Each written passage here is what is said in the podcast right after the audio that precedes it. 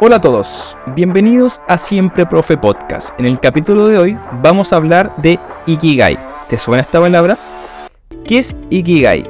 Se trata de una palabra japonesa que se traduce como la razón de ser o el motivo de existir, alineado al propósito de vida. Según la cultura japonesa, todos tenemos un Ikigai, algo que nos hace levantarnos cada mañana con mucha energía y ganas de vivir.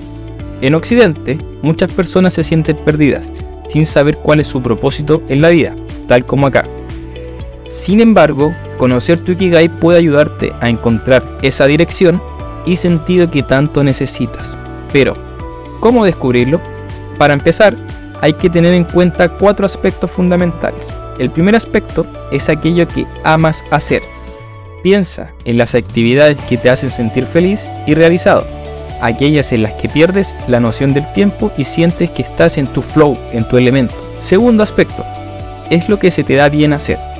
Todos tenemos muchas habilidades y talentos únicos que nos diferencian de los demás. Identifica cuáles son los tuyos y cómo puedes ponerlos en práctica. El tercer aspecto es aquello por lo que te pagan. Eso no significa que tengas que buscar un trabajo únicamente por el dinero sino que debes encontrar una actividad que te permita vivir de lo que te gusta hacer y que se ajuste a tus necesidades económicas. ¿Ya? Esto no, no siempre es igual para todos. Por último, el cuarto aspecto es aquello que el mundo necesita. Piensa en qué puedes contribuir al mundo, qué problemas te preocupan y cómo puedes aportar soluciones a través de tu Ikigai. Al cruzar estos cuatro aspectos en un diagrama de Venn, puedes descubrir tu Ikigai es el motivo de existir que te llena de energía y entusiasmo cada día. Recuerda que encontrar tu Ikigai no va a ser una tarea fácil, pero tampoco va a ser muy imposible. Requiere tiempo, reflexión y autoconocimiento. Pero una vez que encuentres tu Ikigai, verás cómo tu vida cambia y cómo comienzas a disfrutar de cada día con más intensidad. En definitiva, tu Ikigai es esa llama interior que te impulsa a seguir adelante a pesar de las dificultades y obstáculos que puedas encontrar en tu vida.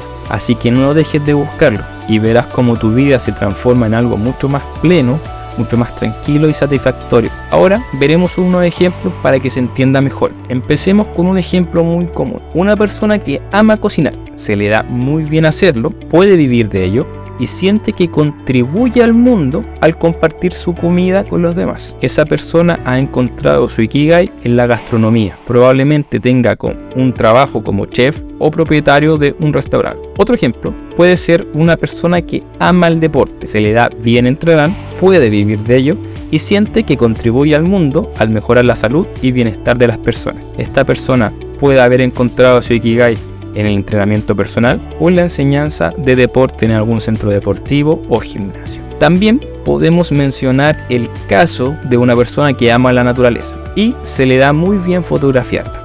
Puede vivir de ello, siente que contribuye al mundo al hacer tomar conciencia sobre la importancia de proteger al medio ambiente y esta persona puede haber encontrado el ikigai en fotografiar la naturaleza y en la conservación del medio ambiente. En mi caso personal, mi Ikigai es influenciar positivamente a la mayor cantidad de personas mediante la educación, que es lo que disfruto mucho, se me da bien explicar y puedo vivir de esto.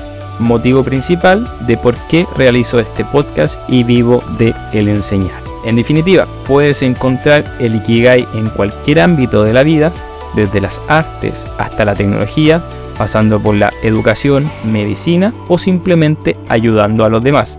Lo importante es que una persona que encuentre algo que le apasione, que se le dé bien hacer, que pueda vivir de ello y que sienta está haciendo una contribución al mundo, así que si aún no has encontrado tu Ikigai, no te desanimes. Sigue buscando, explora tus pasiones, habilidades, reflexiona cómo puedes contribuir al mundo, autoconócete y seguro que los encontrarás.